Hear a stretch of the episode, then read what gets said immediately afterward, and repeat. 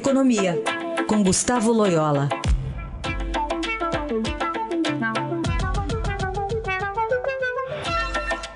Bom dia, Loyola, como vai? Bom dia. A gente vai falar agora sobre as famílias brasileiras que começam a retomar os hábitos de consumo dos tempos de bonança da economia, né? Depois da recessão. Tem até uma matéria em destaque hoje no Estadão que fez o consumidor cortar ou trocar produtos no dia a dia. A lista de compras voltou a, voltou a ter mercadorias mais caras, né? E aí faz uma comparação uhum. aqui com margarina no lugar da manteiga, voltou a ter é, picanha no lugar de acém. E é, é, tem uma comparação boa para as pessoas fazerem essa imagem mental.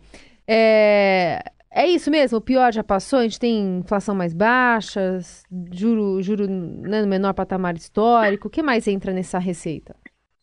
Não, o, o pior já passou, né? O Brasil está é, tá recuperando, é, a economia está se recuperando. É, a, a, gente já observa a recuperação, por exemplo, dos salários reais, né? Então há um crescimento. É, o emprego começa a dar também sinais é, de melhora, né? Então, e, e, também, ao mesmo tempo, nesse contexto, o consumidor se sente mais confiante, né? Então, tudo isso é, co começa a mudar é, de novo os hábitos de consumo, quer dizer, o, o consumidor ele é, volta a ter os mesmos hábitos é, que tinha é, nos períodos uh, de bonança, né? É claro que a recuperação ainda não é integral, ela, ela, ela tem vindo de uma maneira mais lenta do que em, em outras recessões, né?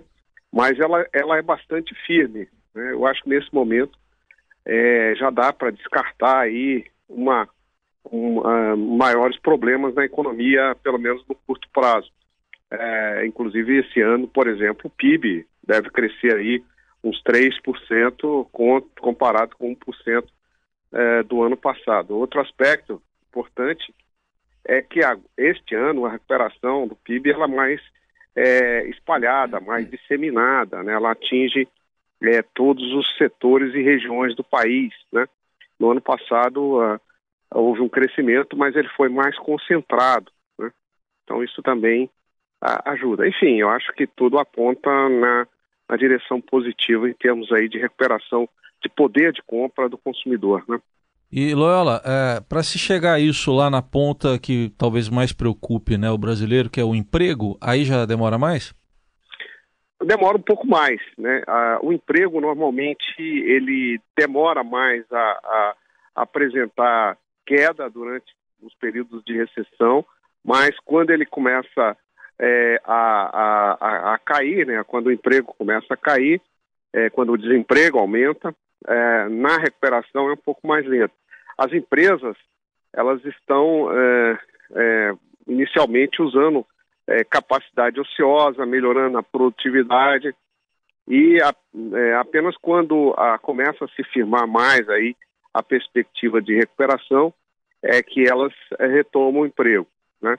E há também algumas categorias que são fortemente é, impactantes para o emprego, como, por exemplo, construção civil, que ainda não se recuperaram totalmente. A construção civil agora começa a dar os primeiros sinais de melhora, né? Então, o emprego nesse segmento ainda uh, ainda está muito fraco, né? Mas é uma questão de tempo, né? Que a economia vai vai melhorando e, e, e as condições do mercado de trabalho também vão, vão, vão caminhando uma direção positiva, né?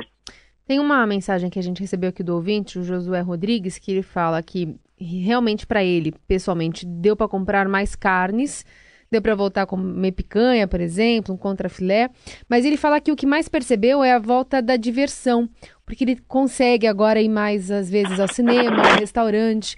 E é uma percepção interessante também, porque as pessoas elas ficam mais é, aptas a gastar dinheiro e também nessas outras coisas que, perdão, elas são consideradas por muita gente como supérfluo, né, no, no orçamento familiar, né?